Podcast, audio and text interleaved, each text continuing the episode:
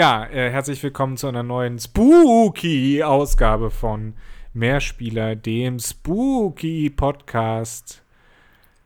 Bei Wenn- Daran geht die Welt zugrunde und robotsanddragons.de. Ja, ich hab's fast wieder vergessen. Wenn wir heute übersteuern, behaupten wir einfach, dass das spooky Soundeffekte sind. Alles, was heute nicht so professionell klingt, ist alles äh, Halloween Special Extra.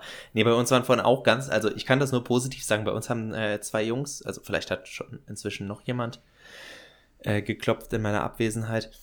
Äh, standen zwei Jungs vor der Tür, einer verkleidet, einer nicht.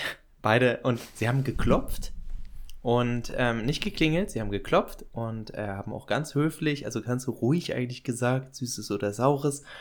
Und also ich, wir hatten zum Glück auch was da, haben noch dran gedacht.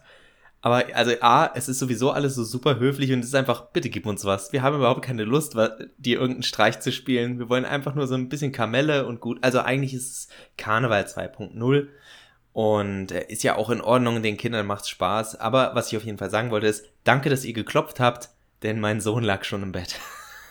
Das ist, glaube ich, das Einzige, Ja. worüber Johannes und ich nachdenken an diesem Abend mit, wehe, es klingelt jetzt jemand. Wehe, es klingelt jetzt jemand. Wem muss ich die Fresse polieren? Und das schreiende Kind danach ins Gesicht halten. Nee, es ist ja, es ist ja alles, alles okay, äh, wenn Kinder da um, um Süßigkeiten betteln. Äh, ich finde es irgendwie, ich, ich habe mein Problem mit, mit Halloween aus ganz vielen verschiedenen Gründen. Ähm, aber nee, das ist ja, ist ja in Ordnung. Ich würde den Kind, zum Glück klingelt bei uns niemand oder klopft auch nur. Ähm, wir hätten sogar was da gehabt, glaube ich. Äh, in unserer viel zu, viel zu vollen, weil viel zu selten tatsächlich dann auch benutzten Snackkiste. Äh, aber naja, gut. Äh, wir wollten eigentlich über was anderes reden. Über was Schönes, Max. Was hast du denn Schönes mitgebracht heute? Da wir gesagt haben, okay, wir wollen uns mal eine Woche nicht aufregen über irgendwas Aktuelles, denn im Grunde gibt es Ist, keine schon, ist schon zu spät, positiven- Max. positiven, aktuell, also aktuellen Sachen im Bereich Videospiele. Wir hätten ja jetzt heute auch über Horrorspiele oder so reden können, um spooky zu sein. Aber mir ist schon vor geraumer Zeit in den Kopf gekommen, oder was heißt in den Kopf gekommen, etwas, was ja immer wiederkehrend sein sollte für Leute, die tatsächlich Videospiele spielen. Und zwar die Frage, was sind eigentlich die Spiele oder die Arten von Spiele, die uns regelmäßig wieder durch den Kopf gehen? Völlig losgelöst davon, ob wir das jetzt gerade spielen oder ob wir es nicht spielen. Also ich weiß nicht, ob das jeder noch so hat. Inzwischen, auch da klinge ich jetzt wieder so alt, es gibt so verdammt viele Spiele. Aber auch wenn man dann sein, seine Pile of Shame hat äh, bei Steam und Co. und denkt, oh Gott, noch so viele Spiele, die ich spielen müsste, hoffe ich, dass es einigen geht wie mir, dass sie dann doch immer mal wieder an Spiele rangehen, die sie schon x-mal gespielt haben oder die sie gerne immer mal wieder anfassen. Und ich habe, nachdem ich jetzt wirklich viele Action-Spiele, weil ich relativ viel AAA-Zeug nachgeholt habe aus den letzten Jahren, so versetztes Zeug und fast alles AAA ist irgendwie Spiel mit deinen Reflexen. Ja, es gibt auch Skills und alles mögliche, aber im Endeffekt ist es lernen, wann du ausweichst, wie du ausweichst, wie du konterst. Das ist so das Standardding, ob es jetzt ein Horizon ist, ob es Final Fantasy 16 ist. Sucht euch solche Spiele aus. Und jetzt bin ich gerade A, selber an einem Spiel aus meiner Pile, das ein äh, klassisches, rundenbasiertes JRPG ist. Und ich überhaupt in letzter Zeit sehr viel wieder über den Reiz von, äh, naja, einem eher rundenbasierten oder Halbechtzeit von mir aus auch ähm, System bin. Also sprich mit, du gibst einfach ein, einen Befehl und dein Charakter führt den aus. Also du bist sozusagen eher, du bist nicht der Charakter, sondern du bist sozusagen das, das Gewissen der Charaktere, das sagt, mach jetzt mal das und das. Und der Rest passiert in Anführungszeichen mehr oder weniger automatisch. Du bist das Es. Und ich kam auf jeden Fall vor kurzem wieder dahin, weil es ja wirklich äh, verpönt ist. Und ich weiß, ich hatte mit, äh, mit unserem Freund äh, Patrick, hatte ich darüber auch schon Gespräche, weil das ja immer wieder ein Thema ist, gerade bei sowas wie Final Fantasy, dass äh, die Leute sagen, ich will wieder ein typisches, wobei Final Fantasy ja schon immer so ein, so ein Bastard-System hatte mit seinem Action-Time-Battle. Aber ich, ich will ein Spiel, wo es nicht so hektisch ist, wo ich Befehle eingebe und ähm, ich meine, es gibt ja auch mit Final Fantasy X einen Mainline-Titel, der tatsächlich ein rundenbasiertes System hat. Also ganz ohne irgendeine eine, eine, eine äh, Leiste, die voll wird und dann kannst du angreifen. Und jetzt spiele ich gerade Soul Hackers 2, ist ähm, von Atlus, also äh, Shin Megami Tensei oder halt Persona und es ist fast das gleiche Kampfsystem. Ja, ich ich lache ich lach hier so ein bisschen, weil äh, äh, ja, das sind das sind die Oldschool JRPG Leute, die heute noch im Grunde genommen ihr Ding machen. Ne?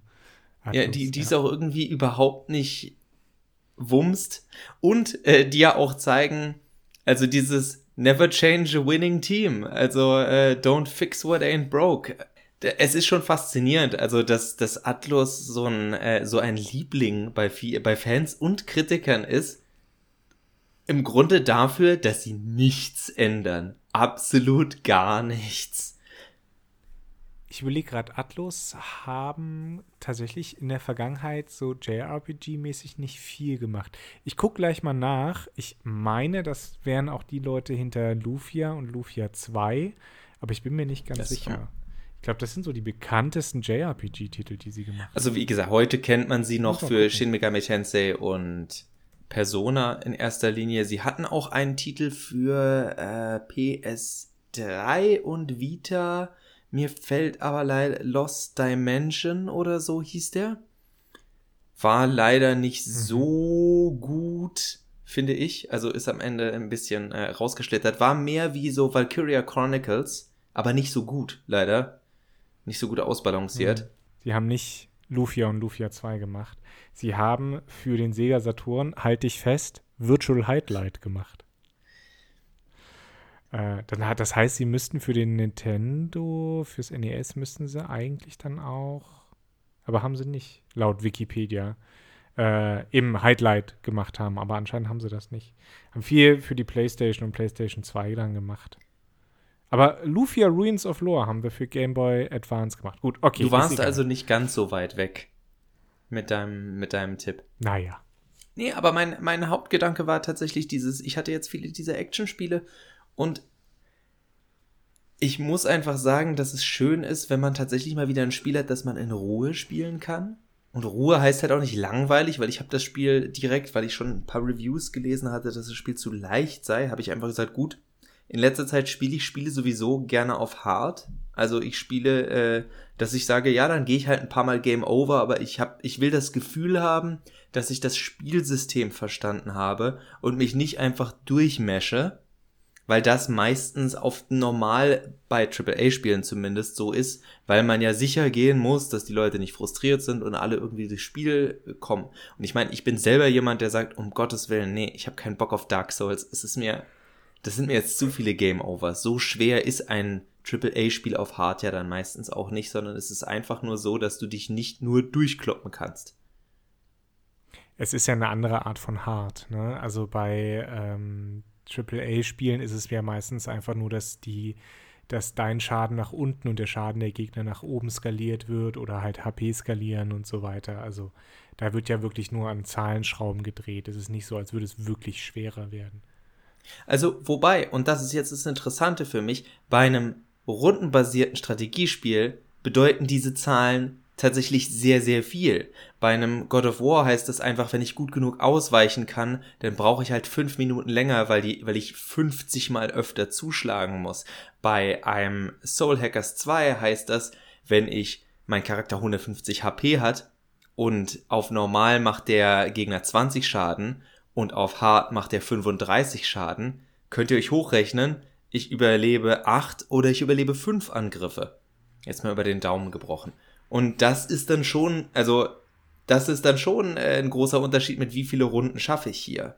Und die Gegner haben ja dann meistens noch mehrere Attacken. Und wir haben, äh, Johannes und ich haben noch nie so hundertprozentig, wir haben es immer mal wieder, ich glaube, angeschnitten, also Johannes des Öfteren, dass er diese Zahleninflation in Videospielen auch überhaupt nicht leiden kann. Und ich gerade, äh, ich, ich liebe den Anfang von JRPGs, weil die Zahlen so verdammt niedrig sind, aber damit auch A viel bedeuten und B sehr leicht nachvollziehbar sind. Also es ist schön, wenn irgendjemand sagt, er findet super geil, dass er weiß, äh, in welchem Moment und dass er die Reflexe dafür hat, in welchem Moment er jetzt wieder irgendwie reagieren muss, um in einem Devil May Cry auszuweichen und zu kontern. Aber ich fühle mich tatsächlich genauso cool, wenn ich weiß, nee, ich überlebe diese Attacke jetzt. Auch wenn der seine stärkste Attacke raushaut, weiß ich, dass ich das überlebe. Und also ich hatte schon, ich hatte schon genug Final Fantasy Sessions, wo ich dann mit 3 HP oder mit 7 HP am Anfang noch da stehe, aber keine Schweißperle runter, weil ich genau wusste, kann nicht schiefgehen. Kann nicht schiefgehen. Und das ist tatsächlich Taktik, dann zu verstehen, also das ist ein situatives Verständnis dafür zu haben, was da gerade auf dem Spielfeld passiert und nicht zu sagen, äh, ich mache jetzt einfach mal eine Dodge Roll ja, mir geht es mir geht es tatsächlich genauso. Also ich wollte ich wollte eigentlich über ein anderes Spiel reden oder ein anderes Spieleformat, aber ähm, ich habe in letzter Zeit auch immer wieder meinen Weg gefunden zu diversen Rollen oder Rundenstrategiespielen. So Battletech habe ich wieder ein bisschen gespielt. Das ist ja eine, eine äh, sehr klassische Rundenstrategie. Ähm, und Expeditions Rome habe ich ja auch schon mal drüber gesprochen. Da sind die Kämpfe ja auch so rundenbasiert, relativ klassisch mit einem äh, ich glaube, es sind Quadrate oder Hexfelder, weiß ich gerade gar nicht. Ähm, also sehr taktisch, sehr rundenbasiert. Überhaupt Logic Artists, glaube ich, sind die Leute hinter dieser Expeditions-Reihe. Die machen tatsächlich ein relativ gutes, nachvollziehbares Kampfsystem, halbwegs nachvollziehbares Kampfsystem. Ähm, also das macht, das macht mir auch tatsächlich sehr viel, sehr viel Spaß. Äh, so am, am spannendsten sind manchmal, da gibt es auch ein, zwei Spiele, ähm, aber die sind mir dann wahrscheinlich zu, zu schwierig einfach, zu strategisch, zu taktisch, ähm, wo du dann wirklich vorausberechnen kannst, weil die Schadens Mengen immer gleich sind. Ne? Also du weißt, der Gegner kommt, macht fünf Schaden.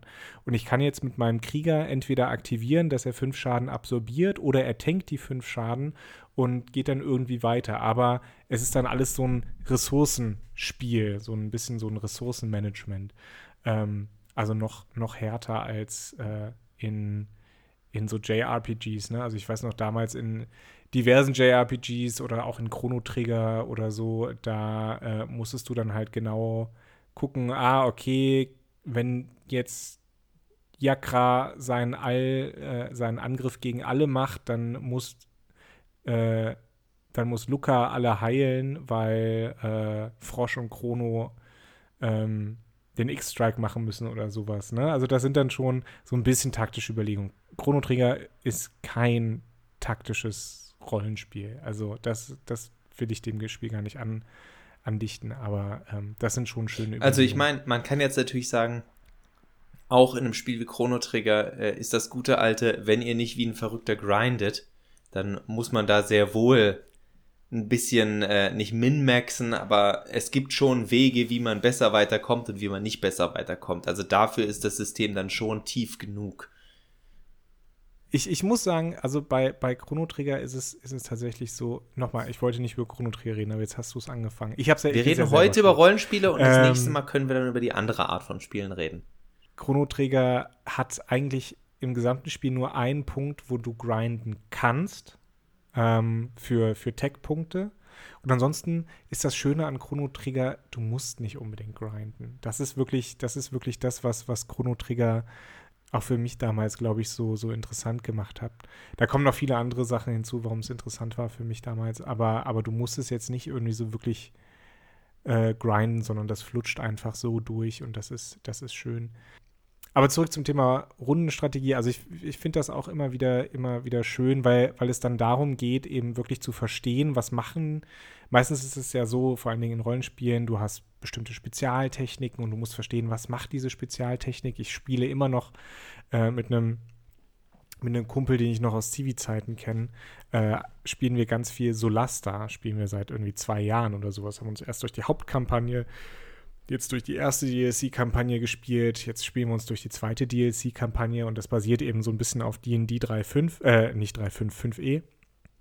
Es ist nicht sonderlich super anspruchsvoll, ähm, aber es ist schon immer wieder schön, so die Überlegung, ah, was mache ich jetzt? Kann, kann mein Paladin den Schaden irgendwie einstecken und weitermachen oder soll ich heilen und so? Das ist schon nette, nette taktische Überlegung. Ähm, aber ganz ehrlich, also äh, die, die Logic Artist-Spiele, also diese Expeditions-Spiele, die sind schon taktischer als, als Solasta zum Beispiel. Aber wie gesagt, es sind immer wieder schöne Erlebnisse, wo du merkst, oder das heute eine Situation gehabt beim Solasta-Spielen. Du hast dieses riesige Monster, 200 HP plus Unmengen an, an so Gekröse-Gegnern und du denkst dir so, schaffe ich das? Schaffe ich das nicht? Ja. Äh, und dann haut der irgendwie an einem, haut, haut das 200 HP-Monster, haut dann äh, in seinem Angriff drei Angriffe raus und trifft dich nicht, weil der halt, weil der Computer Würfelpech hast und, und du hast ein bisschen Würfelglück und ähm, dann ist das Monster erledigt. Und das ist, das ist schon auf jeden Fall ein cooles Gefühl. Und das äh, hat man so nicht in der Form, finde ich, ähm, tatsächlich bei so Actionspielen, weil man, außer, ja, okay, außer bei manchen Dark Souls-Sachen, aber da muss man vorher gewillt sein, eben zu leiden.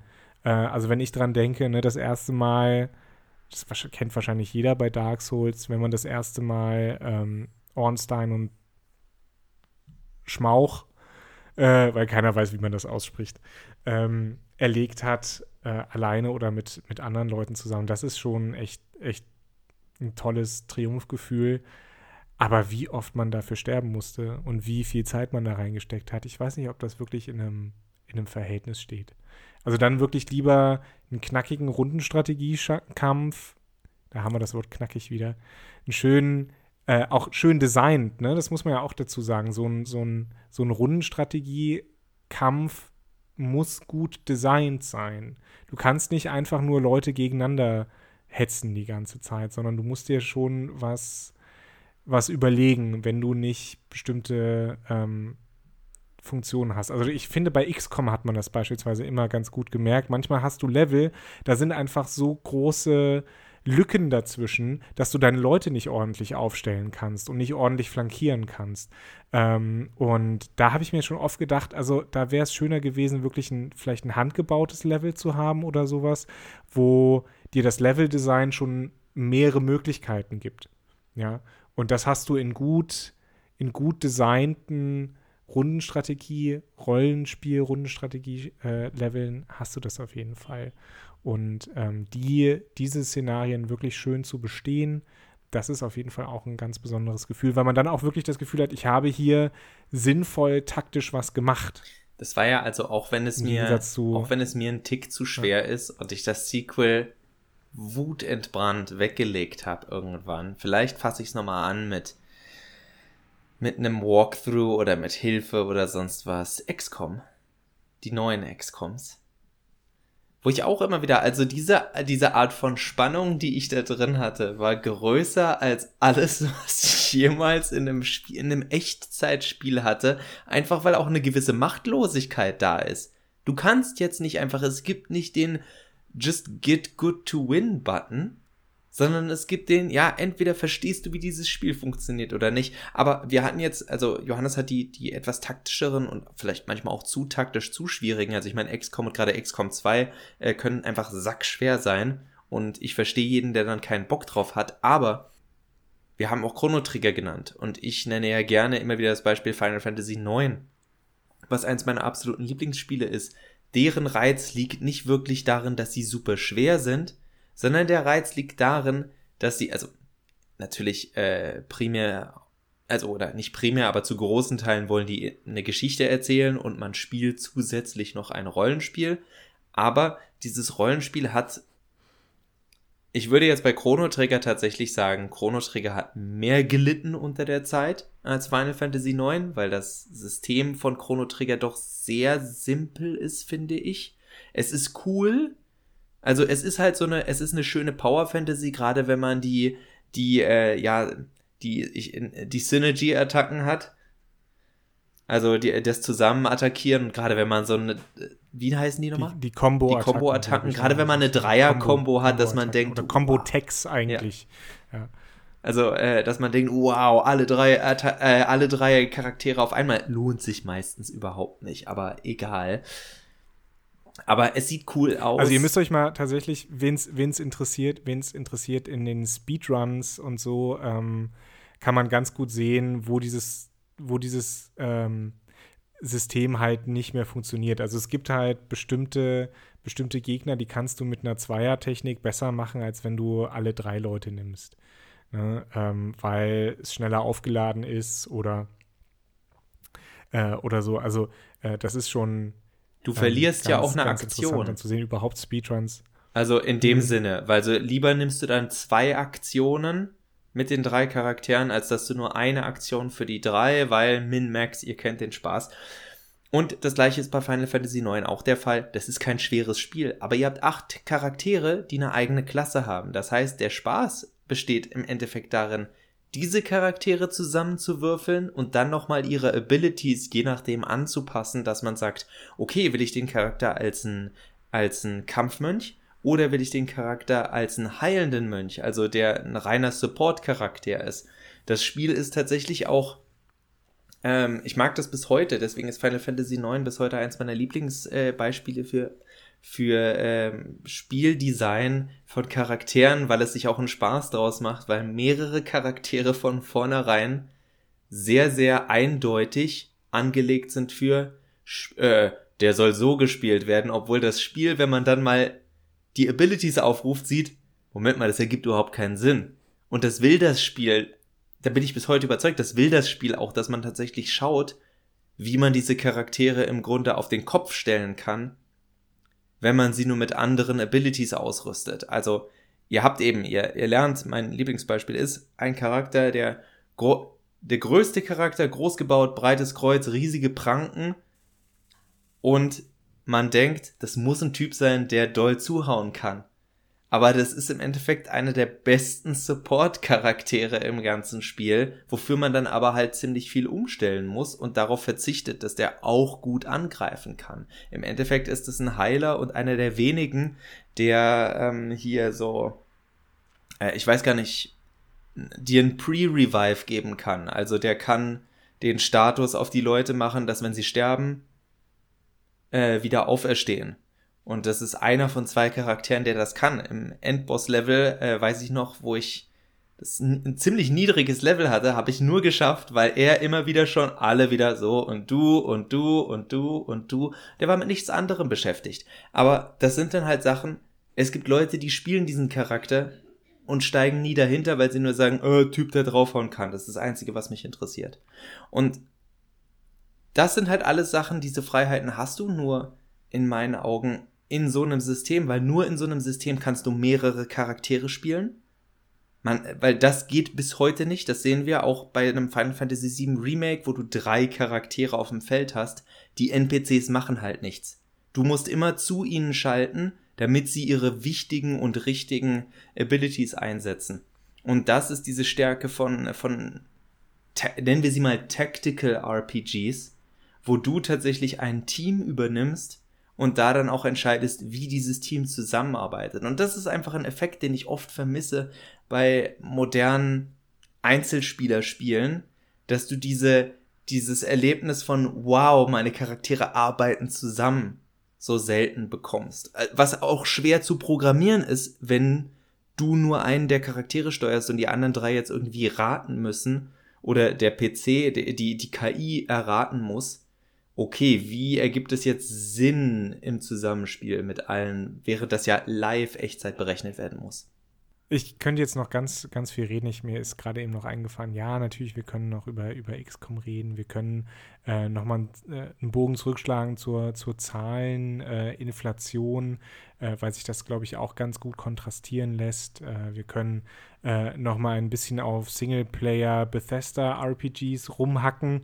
Ähm, die äh, nichts anderes können als eine Zahleninflation, weil man ja eben alleine spielt. Aber das lassen wir mal, Max, ähm, und äh, freuen uns da eher darauf, dass wir beim nächsten Mal, oder dass ich, ich freue mich darauf, dass ich beim nächsten Mal dann über ein, ein Spiel berichten kann, über auch ein kleines Genre, äh, äh das, das mir immer wieder im Kopf äh, rumfliegt. Und, oder das mich, das mich beeindruckt hat, so in den letzten zwei Jahren, sage ich mal weil ich da viele schöne, schöne Erinnerungen, Erfahrungen mitgesammelt habe. Oh, das, das, ich hype das jetzt so ein bisschen auf. Äh, wird, dann, wird dann alles ganz, ganz geerdet, keine Sorge. Ähm, aber ich würde sagen, für, für heute machen wir Schluss, bevor es zu viel zum Schneiden wird. Und äh, wir sehen uns dann beim nächsten Mal. Genau, dann hören wir und uns hören wieder. Uns das war Mehrspieler, Musik von Glory of Joanne und frei nach Hayao Miyazaki, Bethesda Weinfehler. Bis zum nächsten Mal. Auf Wiederhören.